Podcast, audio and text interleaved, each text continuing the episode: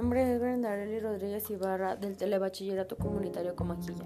Hoy les hablaré sobre Lise Meitner y los átomos rotos. Es interesante el tema porque en diciembre de 1938, en el despacho del Laboratorio de Física del Instituto Nobel de Estocolmo, una mujer de ojos cansados y cierto aire de tristeza miraba fijamente una hoja en blanco, con la mente perdida entre seis décadas de recuerdos. La pluma se negaba a escribir, como si su dueña, Lise Meitner, doctora en ciencias físicas y conocedora como nadie de los misterios del átomo, quisiera hablar de otras cosas de su propia vida. El destinatario de la carta era Otto Hahn, un científico brillante con quien había compartido 30 años de investigaciones en la lejana Alemania.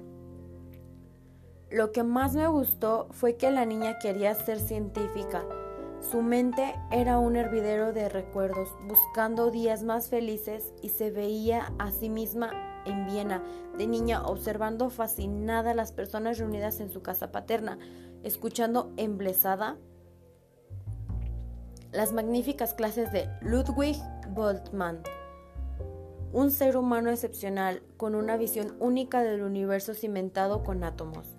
Fascinada, la mente tímida e inocente de Lise se fue forjando en los campos áridos de la física teórica. En 1905 se convirtió en la segunda mujer de la historia de la Universidad de Viena que lograba obtener un título de doctor.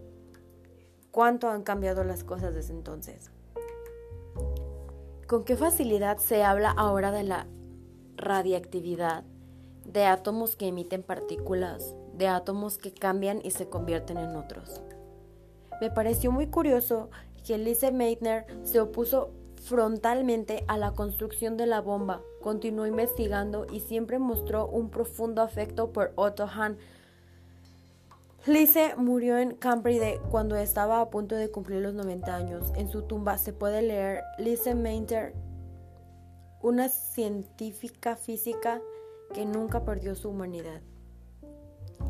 Para concluir, pienso que este tema es muy interesante ya que nos da a conocer cosas como que Lise Meitner fue una física austriaca descubridora de la fusión nuclear, un logro que su compañero Otto Hahn recibió el premio Nobel en 1944. Desde ahí continuó su trabajo a través de cartas con Hahn y desde la distancia se dio cuenta de que el núcleo del átomo se separaba liberando energía y que la energía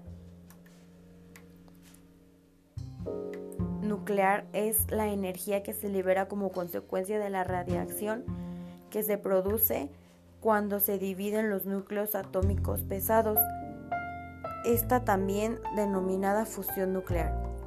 Muchas gracias por su atención. Les invito a seguirme en mi canal Historia de la Ciencia. Hasta pronto.